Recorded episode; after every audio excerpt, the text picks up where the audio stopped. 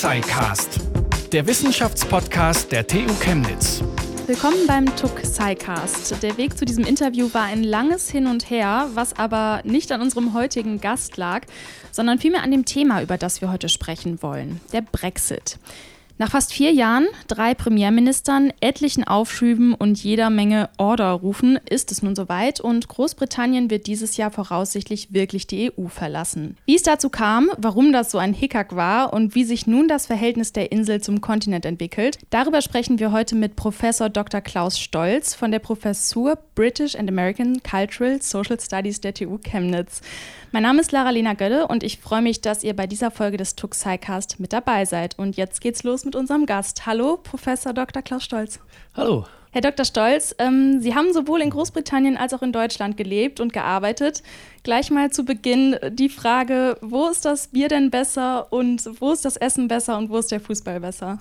Uiuiui, das sind gleich viele Fragen. ähm, ja, das Bier, das Bier schmeckt mir durchaus in Großbritannien besser, würde ich mal sagen. Tatsächlich. Das, ja, ein, ein, dunkles Bier, ein Guinness oder ein Pale Ale äh, trinke ich da ganz gerne. Äh, wobei äh, so äh, im Sommer, wenn es wirklich heiß ist, äh, dann ist mir unser Pilsener vielleicht doch lieber. Aber die meiste andere Zeit würde ich das britische Bier bevorzugen. Mhm. Und kulinarisch so? Wie war es denn in England? Man sagt ja immer, das ist nur Baked Beans und äh, Mushrooms. Ja, aber äh, Großbritannien äh, ist ja erstens nicht nur England. Ich habe ja in Schottland gelebt mhm. und da gibt es dann den feinen Haggis, der mir durchaus oh, schmeckt. Ja. Äh, aber äh, es ist ja auch so, dass wir auch in Großbritannien äh, auch durchaus internationale Küche haben. Also, dass es nicht nur immer Baked Beans gibt, sondern dass man dann ganz gut auch äh, asiatisch, italienisch oder auch spanisch essen kann. Also von daher war kulinarisch Großbritanniens auch nicht das große Problem. Ähm, wie, wie kam es denn dazu, dass Sie dann in Edinburgh studiert haben? Ja, ich habe in Freiburg äh, angefangen, Magister zu studieren mit dem Hauptfach Politikwissenschaft und Nebenfächer Anglistik, Amerikanistik äh, und Geschichte. Und ja, äh, als Angliststudent, wenn auch nur im Nebenfach, habe ich gedacht, man könnte ja durchaus mal versuchen, sein Englisch noch ein bisschen zu verbessern und so ein Jahr im englischsprachigen Ausland täte mir sicher gut. Mhm. Und dann habe ich mich beworben an verschiedenen Unis in Großbritannien und Edinburgh hat als erstes positiv geantwortet und da bin ich dann hingegangen. Hätten Sie denn damals äh, 2016 gedacht, dass es beim äh, Brexit-Referendum zu einer Entscheidung für den Austritt kommt? Äh, naja, äh, da hat man natürlich die Umfragen sich angeguckt und angehört äh, im Vorfeld. Die haben eigentlich alle dagegen gesprochen, war allerdings äh, nicht so klar und nicht so überzeugend, sodass es durchaus äh, möglich erschien. Äh, allerdings war ich sicher äh, einer von den vielen, äh, die insgesamt gedacht haben, naja, also so weit wird es schon nicht kommen. Gerade in Deutschland herrscht ja auf jeden Fall die Meinung vor, das war alles ähm, eine ziemlich dumme Idee mit dem Brexit. Aber die Briten haben in der Wahl 2019 für Johnson und seine Tories gestimmt und damit quasi ein zweites Mal für den Brexit. Laufen die Briten jetzt mehrheitlich einer dummen Idee von Populisten hinterher oder gibt es doch sehr gute Gründe für den Brexit? Da gibt es jetzt verschiedene Antworten. Äh, zunächst mal äh, muss man ganz vorsichtig äh, sein, wenn man von den Briten spricht. Sie haben gesagt, die Briten äh, laufen einer Idee hinterher. Die Briten haben zum zweiten Mal für den Brexit gestimmt. Äh, auch beim zweiten Mal hat keine Mehrheit der Briten äh, für den Brexit gestimmt. Mhm. also dieses die Unterhauswahl, die wir jetzt im Dezember 2019 haben, haben die Konservativen gewonnen und damit hat natürlich äh, Johnson und die Tories das Mandat, den Brexit jetzt durchzuführen. Das ist kein, kein Zweifel dran und das, der Brexit-Gesetzgebung ist ja auch schon durchs Unterhaus äh, durchgegangen, das ist klar. Aber wenn man sieht, äh, wie viele Stimmen die Pro-Brexit-Parteien bekommen haben und wie viele Stimmen die, die dagegen waren, beziehungsweise die eventuell die ein, ein zweites Referendum haben wollten, dann haben die zweiteren mehr Stimmen erhalten, einen größeren Anteil der Stimmen, aber sie haben weniger Sitze gewonnen. Das ist das britische Wahlrecht, das hier äh, eine große Rolle spielt. Es ist keineswegs so, dass die Briten äh, hier entschieden hätten, äh, dass der Brexit kommen soll. Eine Mehrheit der Briten hat im Dezember äh, für Parteien gestimmt, äh, die da eher zurückhaltend waren. James Cameron hatte 2016 über den Brexit in einem Referendum äh, abstimmen lassen. Wie kam er damals überhaupt ähm, auf diese Idee? Da gibt es kurzfristige und langfristige Faktoren, die wir uns angucken äh, müssen. Und äh, langfristig, äh, wenn man sich anschaut, das britische Verhältnis zu Europa, also jetzt sagen wir mal ab der Nachkriegszeit, dann sehen wir, dass da Großbritannien insgesamt eher zurückhaltend und skeptisch war. Zuerst gar nicht dabei, eher von außen beobachtend und dann der verspätete Beitritt, hauptsächlich aus wirtschaftlichen Gründen. Äh, danach ist man dann in der EG, später EU, ist aber auch da immer zurückhaltend. Äh, es ist ganz wichtig, für Großbritannien war es immer ganz wichtig. Das Projekt, das europäische Integrationsprojekt wurde hauptsächlich als ein, ein wirtschaftliches Projekt äh, verstanden. Politischer Integration stand man immer sehr zurückhaltend gegenüber. Es war wichtig, die Souveränität äh, des Nationalstaates, in dem Fall die Souveränität äh, des Vereinigten Königreichs, äh, zu bewahren. Und insofern war man schon innerhalb der EU sowas wie Stephen George, ein britischer Politikwissenschaftler, hat es ein awkward Partner genannt, ein etwas hm. seltsamer Partner, immer eher zurückhaltend und skeptisch aber nicht notwendig antieuropäisch und nicht notwendig äh, außerhalb der EU äh, sein wollend.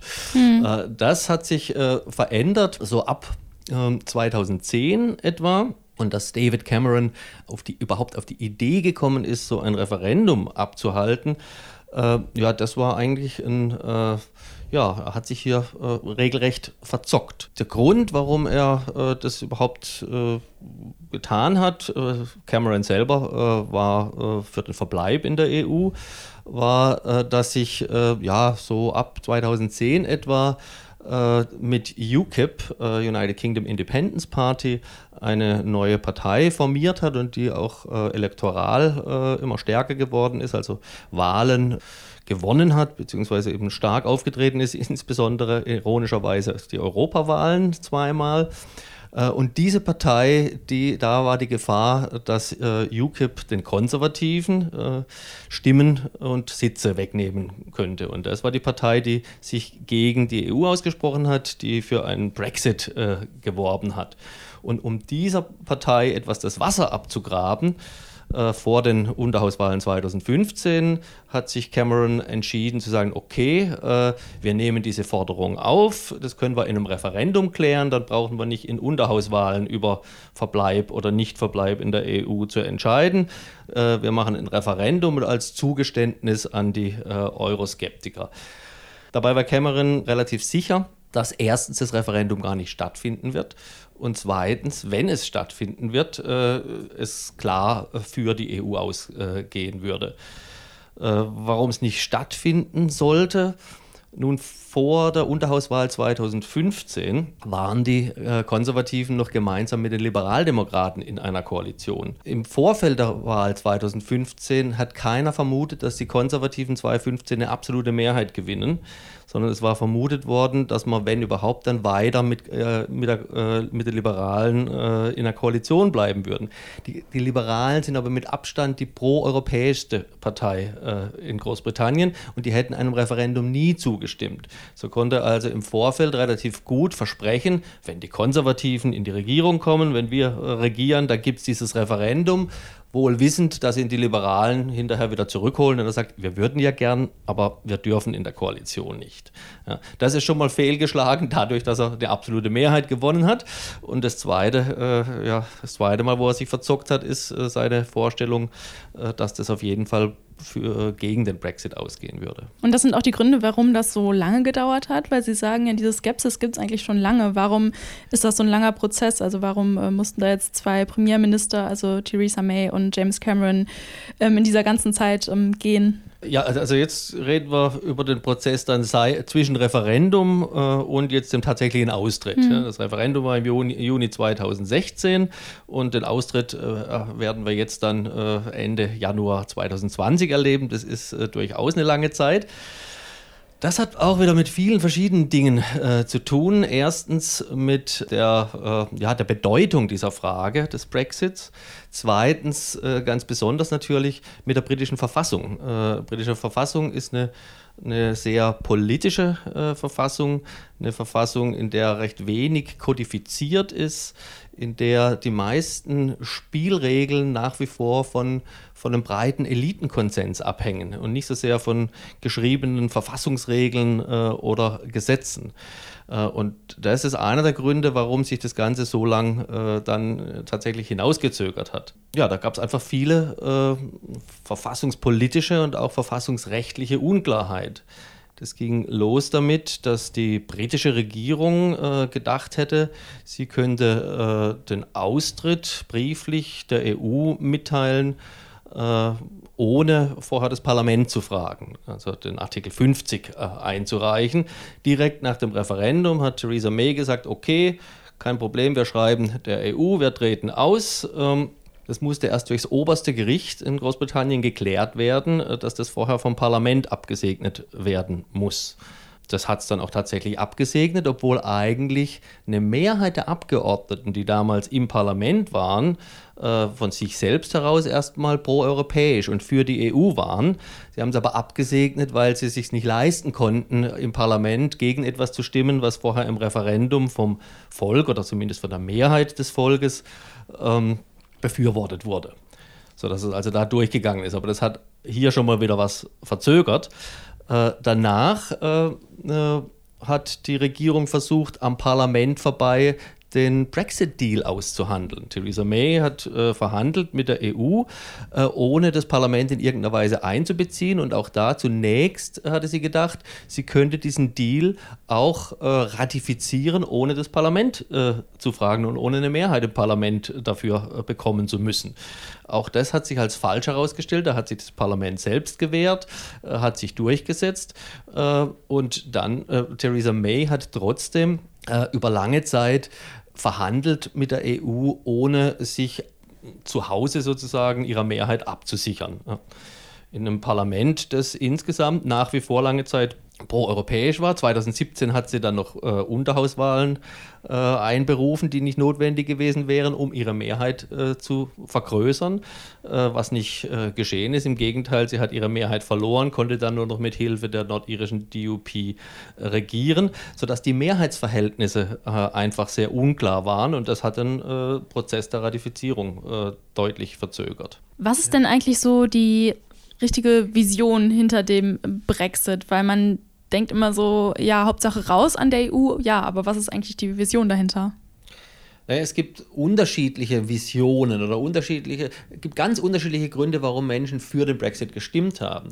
Äh, bestimmte Dinge haben wir vorher schon mal angesprochen. Das ist so dieser Populismus gegen die Eliten äh, und Brüssel äh, ist praktisch das Symbol für abgehobene Eliten, die über den Kopf von Menschen entscheiden, ohne überhaupt zu wissen, wie die leben. Das ist also von der Symbolik her, das ist sicher ein Beweggrund für ganz viele gewesen, hier für den Brexit zu stimmen.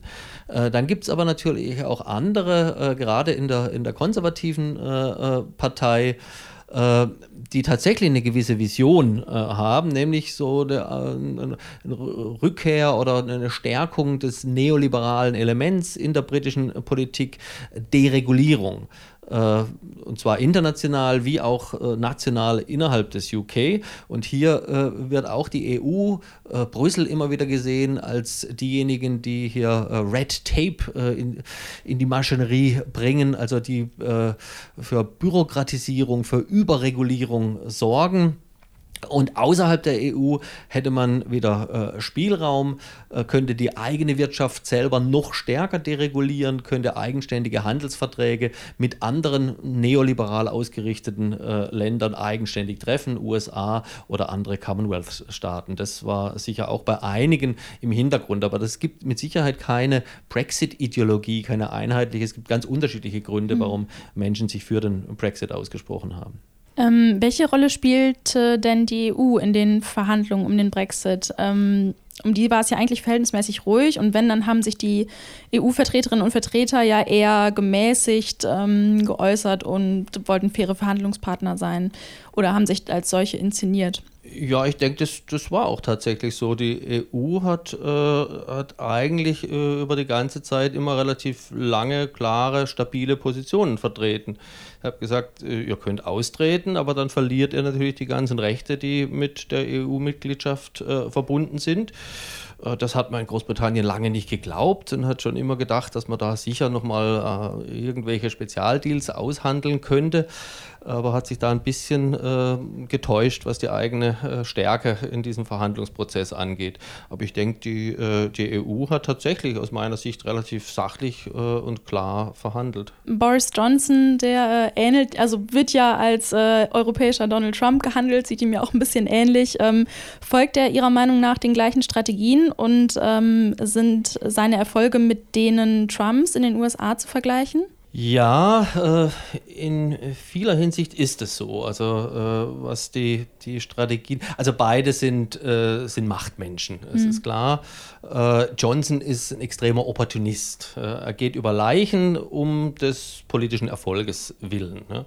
Das ist auch etwas, wo er sich mit Trump nicht sonderlich unterscheidet. Und also, ja, äh, über welche Leichen man da äh, geht, äh, da ist zum Beispiel, dass es beide mit der Wahrheit nicht ganz so ernst nehmen. Eine gute Geschichte ist wichtiger, als ob jetzt tatsächlich die Fakten wirklich stimmen. Das sind Strategien, die beide haben. Also da, da gibt es natürlich eine Ähnlichkeit, das ist klar. Aber sie sind auch sehr unterschiedlich in vieler Hinsicht. Also Boris Johnson ist hoch gebildet. das würde ich jetzt von Trump, ohne ihn persönlich zu kennen, so nicht behaupten wollen. Mhm. Ähm, dann äh, ist Boris Johnson äh, aus sich heraus, also da gibt es ganz als, als Bürgermeister von London, äh, man es gesehen, ist eigentlich jemand, der eher auf der, ja, auf der liberalen, äh, gemäßigten Seite der Konservativen steht.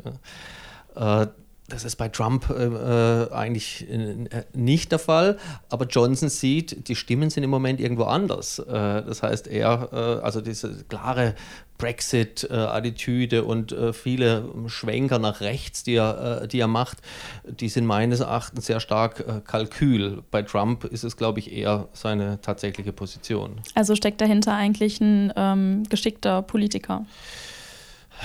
Ja, das kann man natürlich jetzt äh, aus der Retros äh, Retrospektive so sagen. Äh, Hat es ja tatsächlich geschafft. Er ist Premierminister geworden. Er wird jetzt auch diesen Brexit durchbringen. Äh, dann kann man sagen, das war der geschickte Politiker. Hm.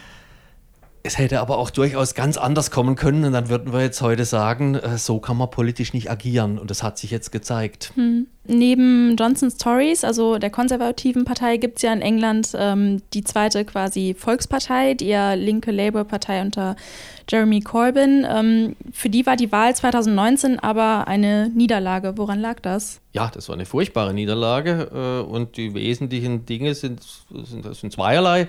Äh, zum einen die Person Corbyns. Äh, mhm. Also äh, Jeremy Corbyn äh, polarisiert, äh, polarisiert nicht nur die Wählerschaft, sondern hat vor allen Dingen so, äh, zunächst mal die, äh, die Mitglieder äh, der, der Labour Party polarisiert. Wir haben da eine kleinere Gruppe ganz extrem starker Corbyn-Anhänger, die seine starke äh, linke Politik unterstützen, äh, die zufrieden sind damit, die radikalen Wandel in Großbritannien wollen und den nur durch Corbyn äh, irgendwie sehen, äh, durchgeführt sehen. Das ist aber ja äh, eine, ein kleinerer Teil, insbesondere ein kleinerer Teil der Labour-Wählerschaft. Großteil der Labour-Wählerschaft wollte weder diesen absolut linken Kurs, noch sind sie mit, dem, mit der Person Corbyns äh, äh sehr zufrieden der lange ja Hinterbänkler war, der aus äh, London kommt, äh, aus der Metropole London, was gerade in vielen äh, der, der Labour-Hochburgen im Norden und äh, in der Mitte Englands äh, nicht so sonderlich gut ankommt. Also die Person Corbyn spielt eine große Rolle. Und der zweite Punkt ist ganz klar Brexit. ein Großteil dieser Labour-Wähler aus den Hochburgen haben für den Brexit gestimmt. Labour, naja, Labour insgesamt und auch Corbyn hat es eigentlich versucht, gerade weil er das wusste, dass das so ist, äh, sich möglichst äh, indifferent zu verhalten, äh, möglichst keine klare Position äh, zu vertreten, äh, hat sich lange Zeit geweigert, überhaupt irgendwas zum Brexit äh, zu sagen. Dann hat, hat er sich ähm, vor der Wahl, vor der Unterhauswahl im Dezember, war da die offizielle Position, Labour will ein zweites Referendum zum Brexit dann würde man sich aber raushalten. Ne? Äh, auch das ist natürlich eine, eine, seltsame Position. Die wichtigste Frage seit Jahrzehnten, wenn nicht noch länger, äh, für Großbritannien und ein angehender Premierminister, jemand, der Premierminister äh, werden will, sagt, dann würde ich mich aber nicht dazu äußern. Das lassen wir andere entscheiden. Ich gebe da nichts vor. Äh, äh, das ist natürlich eine Katastrophe, was, was den Führungsanspruch angeht und was auch Führungsfähigkeit angeht. und also diese Botschaften, Unklarheit gegenüber dem Brexit und Corbyn als, als Person haben dazu geführt, dass viele, ganz viele traditionelle Labour-Wähler diesmal erstmals entweder dann nicht zur Wahl gegangen sind oder sogar über ihren Schatten gesprungen sind. Und das, das sind große Schatten, über die da zu springen ist, äh, um die Konservativen zu wählen. Großbritannien schien ja in den vergangenen Brexit-Jahren politisch und gesellschaftlich sehr gespalten zu sein. Ähm, wo verlaufen da die Konfliktlinien und liegt das nur am Brexit? Also kann man da von so einer Trennung von Arbeiterklasse und Bürgertum sprechen oder London und Provinz oder wo hm. sehen Sie die, da die Konfliktlinien? Ja, es ist tatsächlich so, dass Großbritannien in den letzten Jahrzehnten sich äh, immer stärker gespalten hat. Mhm. Äh, die, die Gründe sind, äh, liegen selbstverständlich nicht im Brexit. Äh, beim Brexit, gerade beim Referendum, konnte man die Spaltungslinien sehr gut beobachten. Man konnte mhm. sie sehr schön sehen. Aber die Gründe gehen viel weiter zurück. Da geht, es geht los mit dem Thatcherism äh, in den 80er Jahren, äh, wo es sehr viel dieser, dieser Polarisierung angelegt war. Ähm, ja, wo verlaufen diese Konfliktlinien oder diese Spaltungen? Äh, natürlich äh, ist Großbritannien äh, ökonomisch enorm gespalten. Wir haben sehr viel Armut in Großbritannien und gleichzeitig sehr viel Reichtum. Äh, und das ist natürlich, äh, der ist natürlich äh, konzentriert in bestimmten Ecken. London ist die internationale Metropole, auch Großbritannien sich wirtschaftlich am stärksten zeigt. und viele Bereiche im Norden oder in Middle England, denen geht es deutlich schlechter. Also ökonomisch haben wir eine große äh, Spaltung. Gut, die ökonomische Spaltungslinie ist ja eine, äh, die ist nicht neu, aber es haben sich auch andere neue Spaltungslinien aufgetan, beziehungsweise sind sichtbar geworden im Brexit-Referendum. Äh, da ist zum einen die, die Stadt-Land-Spaltungslinie und die sieht man beim Referendum äh, sehr deutlich. Äh, da haben die großen Städte, London, Manchester, ganz klar deutlich gegen den Brexit abgestimmt, während auf dem Land Kleinstädte deutlich für den Brexit abgestimmt haben. Das ist eine Sache. Dann damit zum Teil zusammenhängend Bildung. Äh, ganz entscheidend, äh, bildungsferne äh, Schichten haben mit riesigen Mehrheiten für den Brexit gestimmt. Leute mit Universitätsbildung und höheren Abschlüssen deutlich gegen den Brexit. ganz stark. Und Alter. Alter ist auch extrem. Hier sehen wir junge Leute gegen den Brexit, ältere Leute für den Brexit. Und interessanterweise, und das ist jetzt wirklich äh, spannend zu sehen, äh, das waren die Erkenntnisse, die man aus dem Referendumsresultat äh, von 2016 gewonnen hat. Und wenn wir uns jetzt die Unterhauswahl 2019, also die gerade vergangene Unterhauswahl angucken, dann sehen wir, dass die Konservativen in den unteren Schichten, in der ehemaligen Arbeiterklasse und bei den Menschen, die keine Arbeit haben, stärker abgeschnitten hat als die Labour Party. Und das ist unglaublich. Ja. Das ist unglaublich, sie sind stärker in den unteren Schichten als die Labour Party. Äh, das heißt, also ja, die, die, Labour Party ist, wenn man die 2019er Wahl äh, an, äh, anschaut, nicht mehr die Partei der Arbeiterklasse, sie ist vor allem die Partei der Jungen. Hm. Die Jungen haben mit riesiger Mehrheit Labour gewählt und ab 50 äh, schlägt es um. Und zwar tatsächlich genauso zwischen 50 und 60 Mehrheiten für konservativ, zwischen 60 und 70 enorme Mehrheiten und über 70 finden sie fast nur noch Konservativwähler. Was weiß man denn über die Gründe, also die Gründe, ähm, dass Leute, die auf dem Land wohnen, vielleicht tendenziell eher für den Brexit stimmen und Leute, die in London wohnen, eher gegen den Brexit sind? Oder dass es auch dieses Gefälle zwischen alt und jung gibt? Hm.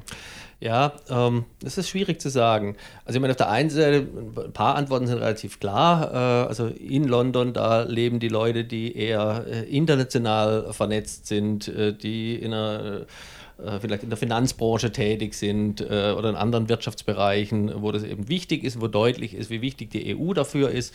Die, die spüren das äh, direkt am eigenen Leib, die sehen das äh, und von daher ist da die Bereitschaft für die EU zu stimmen deutlich größer als, äh, als auf dem Land, wo das ein bisschen äh, weiter weg ist. Aber ich glaube nicht, dass das der einzige Grund ist. Da kommen sicher noch ein paar andere Dinge dazu.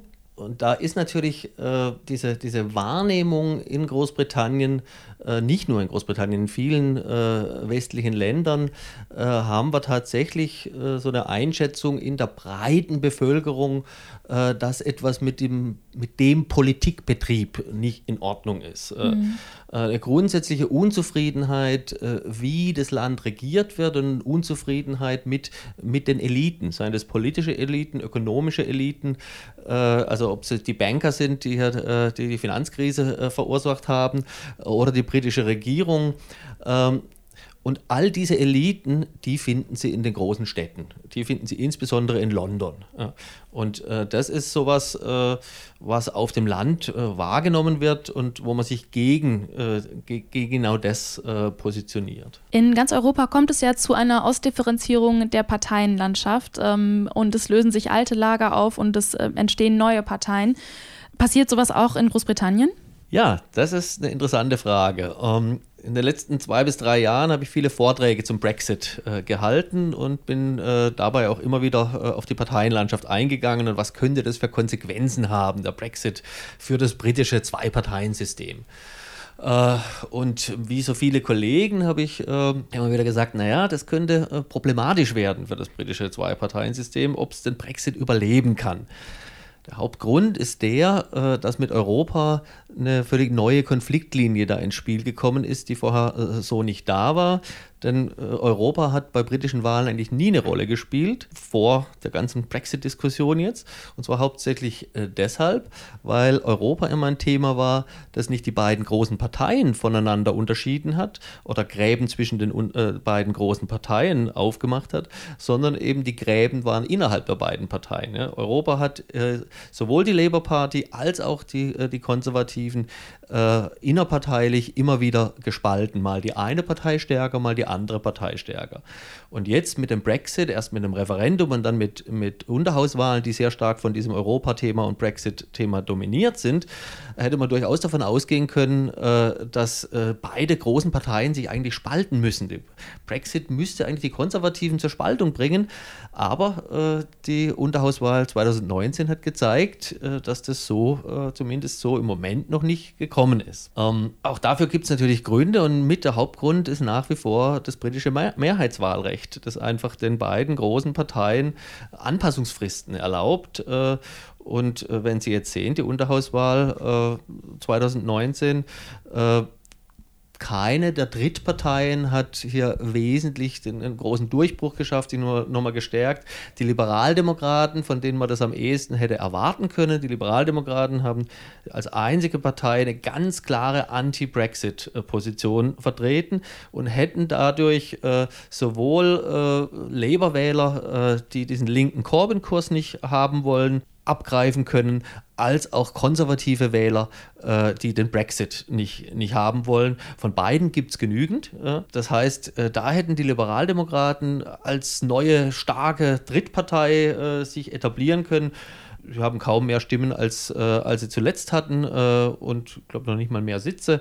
Also das äh, ist vollkommen fehlgeschlagen. Das hängt vielleicht mit der, mit der Führung der Liberaldemokraten äh, zusammen. Äh, also die, die, der Wahlkampf war, war sehr schlecht, äh, den sie gemacht haben, aber ein Großteil hängt natürlich mit dem Wahlrecht zusammen, das die beiden großen Parteien einfach bevorzugt. Jetzt tritt aller Voraussicht nach Ende Januar Großbritannien endlich aus der EU aus. Ähm, was passiert dann? Jo, Ende Januar passiert dann erstmal nicht so viel. Äh, denn wir haben ja noch die. Man Über hätte jetzt gedacht, es passiert sehr, sehr viel, jetzt wo es endlich passiert. ja, wo es endlich passiert. Jetzt gibt es jetzt gibt's dieses Datum, äh, aber es gibt ja auch diese Übergangsphase. Das heißt, mhm. fürs, für ein Jahr bis zum Ende 2020 äh, bleibt erstmal alles, wie es ist. Äh, wirkliche Veränderungen werden sich dann äh, äh, erst, denke ich, im Jahr 2021 äh, ergeben. Äh, aber selbstverständlich äh, wirft äh, auch das seine Schatten schon voraus und wir können mit einigen Konsequenzen des Brexit für Großbritannien, für die britische Politik rechnen. Was, ähm, also, was halten Sie von diesen Horrorszenarien, irgendwie, dass Leute von Versorgungsengpässen ähm, mit Nahrung und Medikamenten reden oder von kilometerweiten Staus an der Grenze? Glauben Sie, das passiert dann? 2021? Also die Horrorszenarien, äh, denen glaube ich jetzt erstmal nicht. Äh, die waren ja hauptsächlich auch äh, darauf gemünzt, äh, dass äh, Großbritannien eventuell auch ungeordnet aus der EU aussteigen könnte, ohne, ohne einen Deal, ohne ein Abkommen mit der EU. Äh, und dann wäre das sicher auch nochmal dramatischer geworden jetzt es wird, also es gibt ja jetzt schon einen Deal und dann gut die weiteren Handelsbeziehungen mit der EU sollen jetzt innerhalb eines Jahres äh, neu ausgehandelt werden. Das ist sportlich, das ist sehr ambitioniert. Äh, da glaubt eigentlich keiner wirklich dran, äh, dass das tatsächlich äh, so passieren kann. Von daher würde sich Ende des nächsten Jahres eventuell nochmal diese Frage stellen und wir nochmal so eine kritische äh, Phase haben. Ob es dann soweit kommt, äh, ich weiß es nicht. Also ich habe jetzt diese, diese extremen Krisenszenarien, Engpässen, äh, mit Engpässen, Lebensmittelengpässen, da würde ich jetzt erstmal nicht davon ausgehen. Äh, aber ich meine, dass, äh, dass der Brexit, und zwar auch ein verhandelter Brexit, äh, dass der enorme wirtschaftliche Konsequenzen haben wird, das müsste jedem klar sein. Äh, die britische Regierung hat auch bereits Studien in Auftrag gegeben, hat unterschiedliche Brexit-Szenarien durchrechnen lassen. Und auch wenn man natürlich diesen Prognosen dann nicht so sonderlich eins zu eins vertrauen darf, aber es war klar, egal welche, welches Brexit-Modell gewählt wird, in jedem Fall steht die britische Wirtschaft mit Brexit deutlich schlechter da als ohne. Und darauf muss man sich gefasst machen. Ein großer Streitpunkt der Brexit-Verhandlungen war die Grenze zwischen Nordirland und Irland, ähm, die mit dem Austritt aus der EU quasi wieder real sichtbar würde. Würde das zu einer ähm, Belebung des Nordirland-Konflikts ähm, führen? Ähm, das äh, hätte sehr leicht genau dazu führen können. Mhm. Äh, so wie der Brexit-Deal im Moment ausgehandelt ist, äh, erwarte ich erstmal nicht so viel in dieser Richtung, denn Boris Johnson ist ja eigentlich wieder darauf zu, äh, dahin zurückgegangen, äh, was die EU äh, ganz zu Beginn schon mal vorgeschlagen hatte, äh, nämlich, dass man praktisch äh, Nordirland als eine Ausnahmezone behandelt. Ja dass Großbritannien aus dem Binnenmarkt austritt und auch aus der Zollunion austritt, Großbritannien wohlgemerkt, äh, äh, Nordirland aber de facto drin bleibt. Äh, und dadurch würde äh, diese Grenze zwischen Nordirland und Irland eine weiche Grenze bleiben. Sie würde äh, nicht ein Land, das im Binnenmarkt ist, trennen von einem, das außerhalb des Binnenmarkts ist. Und das wäre eine Katastrophe. Das war klar. Jetzt hat man sich, ja, hat, hat Johnson entschieden, was er lange Zeit vehement abgelehnt hat, dass de facto die Grenze äh, und Grenzkontrollen äh, im Prinzip zwischen Nordirland und Großbritannien stattfinden müssen. Also die Grenze liegt jetzt eigentlich in der irischen See. Das ist etwas, was die nordirischen Unionisten äh, äh immer mit Zähnen und Klauen verhindern wollten. Äh, denn nordirischen, die Protestanten in Nordir äh, Nordirland, die Unionisten, das sind diejenigen, die voll loyal zum Vereinigten Königreich stehen ähm, und die natürlich auf keinen Fall irgendetwas haben wollte, äh, wollten, äh, das die Beziehungen zwischen Nordirland und dem Festland äh, äh, in irgendeiner Weise stört. Und ja, das ist aber jetzt das Ergebnis, sodass ich in Nordirland mh, hm, gar nicht unbedingt jetzt mit diesem Deal, so wie er sich jetzt abzeichnet, ähm, würde ich jetzt gar nicht notwendigerweise davon ausgehen, äh, dass wir hier jetzt, also vor allen Dingen diese Szenarien, dass es äh, mehr oder weniger automatisch wieder zu neuen Ausschreitungen kommen wird, äh, die, der alte Bürgerkrieg wieder, wieder aufflammt. Also das ist alles nicht, nicht ausgeschlossen, aber da gibt es keiner, keinerlei Automatismus, der dahin führt, gerade jetzt mit dem jetzigen Deal. Was hält die Republik Irland eigentlich von dem Brexit? Naja, in Irland ist niemand glücklich äh, ja. über den Brexit, das ist ganz klar. Mhm. Äh, die Iren sind begeisterte Europäer im, im Großen mhm. und Ganzen. Äh, und äh, ja, und die Tatsache, dass jetzt äh, Nordirland äh, da mit, mit, dem, mit dem Vereinigten Königreich austreten soll aus der EU, ist etwas, was in Irland auf Unverständnis äh, stößt und keineswegs auf Sympathie. Ähm, Gerade Schottland hatte ja bereits vor einigen Jahren selber ein Unabhängigkeitsreferendum, um sich von Großbritannien abzuspalten. Kommt das jetzt nochmal auf den Tisch und äh, sprengt der Brexit am Ende Großbritannien? Das ist keineswegs ausgeschlossen. Mhm. Ähm, also genau darum geht es jetzt. IndyRef 2, das ist äh, das Stichwort dazu, ein zweites Unabhängigkeitsreferendum in Schottland. Äh, das ist das große Thema in Schottland, äh, das war das große Thema in Schottland äh, in den letzten zwei, drei Monaten und es wird das, das große Thema in Schottland äh, für die nächsten, ich würde ich würd mal sagen, eineinhalb Jahre bleiben. Es ist, es aus meiner Sicht recht wahrscheinlich, dass es dieses zweite Unabhängigkeitsreferendum geben wird. Und ähm, was bedeutet der Brexit für die anderen Staaten, Nordirland und Wales? Nordirland haben wir ja gerade ja, äh, ja. äh, drüber gesprochen. Ähm, naja, in Wales äh, muss man nochmal sehen, ist nochmal eine andere Situation im Gegensatz zu Nordirland und Schottland, die beide äh, gegen den Brexit gestimmt haben im Referendum. Ja, das ist mhm. ganz wichtig hier in diesem Zusammenhang. Hat Wales äh, für den Brexit gestimmt. Mhm. Von daher gibt es da nicht so eine gesamtgesellschaftliche Opposition gegen diesen äh, Brexit. Trotzdem ist es natürlich so, dass gerade auch Wales ganz verschiedene Wirtschaftsgebiete in Wales sehr stark von der EU profitiert haben. Auch da gibt es verschiedene Untersuchungen, die zeigen, dass eigentlich gerade da, wo das meiste EU-Geld reingeflossen ist, äh, zum Teil die Bevölkerung am stärksten für den Brexit gestimmt hat. Äh, das gilt auch für bestimmte Gebiete in Wales.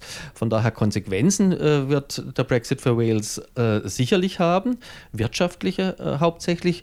Verfassungspolitisch äh, sehe ich in Wales jetzt erstmal äh, keine größeren Probleme auf, äh, für das United Kingdom. Ähm, äh, wenn sich in Wales verfassungspolitisch etwas tut, dann am ehesten äh, in einer Art Dominoeffekt. Also wenn in Schottland äh, was passiert, wenn es in Schottland ein Unabhängigkeitsreferendum gibt und wenn Schottland dann eventuell gar unabhängig vom Vereinigten Königreich wird, dann könnte sich als Reaktion darauf, könnte man könnte in Wales sich da auch was tun. Aber ansonsten äh, glaube ich, verfassungspolitisch äh, gibt es da keine Initiative aus Wales. In Deutschland herrscht ja jetzt eher der Eindruck, ähm, dass sich die Briten mit dem Brexit äh, selbst ins Knie schießen, salopp gesagt. Ähm, was werden wir in der EU vom äh, Austritt spüren? Ja, also auch für die EU und damit für Deutschland als Teil äh, der EU wird der Austritt negative wirtschaftliche Konsequenzen haben. Ich bin kein Wirtschaftswissenschaftler, ich kann es Ihnen nicht vorrechnen, mhm. kann Ihnen nicht genau sagen, äh, wie stark uns das betreffen wird.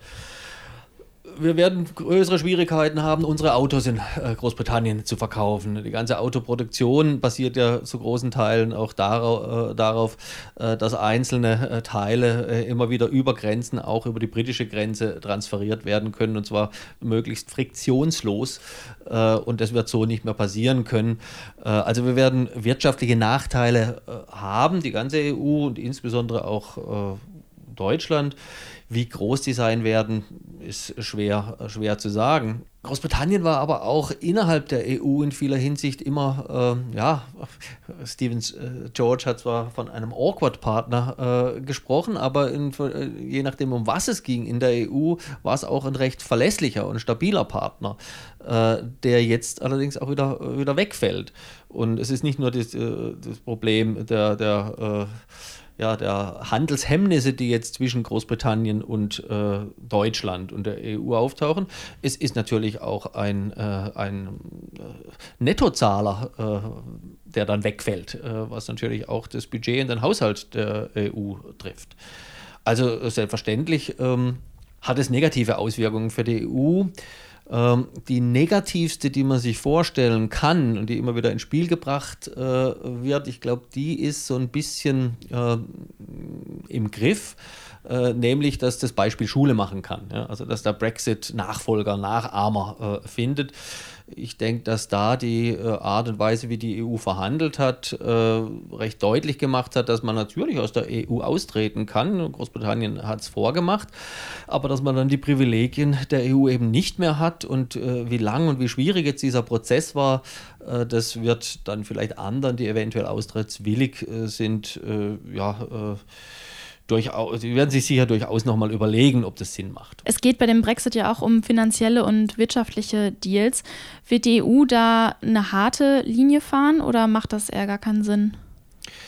Naja, ähm, also genau das, was ich vorher, was ich gerade gesagt habe. Äh, selbstverständlich muss die EU ganz klare Positionen äh, vertreten. Äh, man muss natürlich aufpassen, dass man da nicht äh, reinkommt ins, äh, in den Verdacht, jetzt Großbritannien, das UK abstrafen zu wollen mhm. für den Austritt. Aber was ich gerade äh, gesagt habe, es muss ganz klar sein, dass Großbritannien mit dem Austritt ganz viele Privilegien verliert, verlieren muss, weil sie freiwillig diesen Schritt getan haben. Und darauf wird die EU bestehen. Also eine bestimmte Linie ja. und weniger eine harte Linie, ja. ja. Ähm, welche Richtung, denken Sie, wird Großbritannien in den nächsten Jahren einschlagen? Ähm, Annäherung an die USA statt an die EU vielleicht? Ähm, neues Finanzempire oder Verschwinden in der Bedeutungslosigkeit oder zurück zur EU? Was ähm, sehen Sie da? Naja, also das Szenario, äh, das, äh, das so ein bisschen im Raume steht, ist tatsächlich so eine noch stärkere Orientierung an den USA, mhm. äh, noch stärker äh, den ganzen äh, wirtschafts- und gesellschaftspolitischen Kurs in Richtung äh, neoliberale Politik, ähm, also tatsächlich der Finanzsektor als zentrale Institution der britischen Wirtschaft äh, Austeritätspolitik, äh, all das äh, ist natürlich mit einer solchen Regierung möglich, muss aber nicht sein, muss, äh, muss nicht kommen. Ähm, ein paar Dinge, die eventuell äh, dagegen sprechen sind. Äh, ja, Boris Johnson, habe ich vorher schon gesagt, ist ein Opportunist. er hängt nicht so sehr an seinen politischen Prinzipien, falls er welche hat. Ähm, und er hat nun äh, diese Wahlen gewonnen, sehr stark durch Leihstimmen aus dem Norden äh, von England, äh, aus, dem, aus, der Mitte von England, Leihstimmen von ehemaligen Labour-Wählern. Äh, und äh, um die zu erhalten, äh, wird er mit Austeritätspolitik nicht weit kommen. Das heißt, äh, er muss sich anders aufstellen und äh, das zeichnet sich auch schon ab. Und um ehrlich zu sein, hat er das auch schon vor den Wahlen äh, gesagt, gerade um auf diese Wähler natürlich zu zielen, dass, dass die Austeritätspolitik, wie sie seine Vorgänger noch betrieben hat, unter ihm ein Ende hat, dass er wieder mehr Geld in die Hand nimmt, Investitionen auch für den NHS, also für das Gesundheitssystem. Das sind Dinge, die Labour-Wählern sehr wichtig sind. Von daher ist dieses äh, neoliberale Szenario, wie es lange angedacht wird, äh, meines Erachtens äh, also nicht, nicht notwendigerweise die Konsequenz äh, des, des Brexit. Das war Professor Dr. Klaus Stolz von der Professur British and American Cultural Social Studies der TU Chemnitz. Vielen Dank für das Gespräch. Ich danke. Und danke geht auch raus an euch. Wenn ihr Lust auf mehr Tuxicast habt, dann findet ihr die aktuellen Folgen wie immer auf der Webseite der TU Chemnitz, auf Spotify, Apple Podcast, Deezer und überall, wo es Podcasts gibt. Und wenn ihr uns eure Meinung sagen wollt, Tipps und Anregungen habt, dann immer gerne her damit und schreibt uns auf Facebook oder Twitter. Ich bin Lara-Lena Gödde, Redaktion hatte Pascal Anselmi. Bis zum nächsten Mal. Tuxicast der Wissenschaftspodcast der TU Chemnitz. Zu hören auf der Website der TU Chemnitz, aber auch auf Spotify, Apple Podcasts und wo es Podcasts gibt.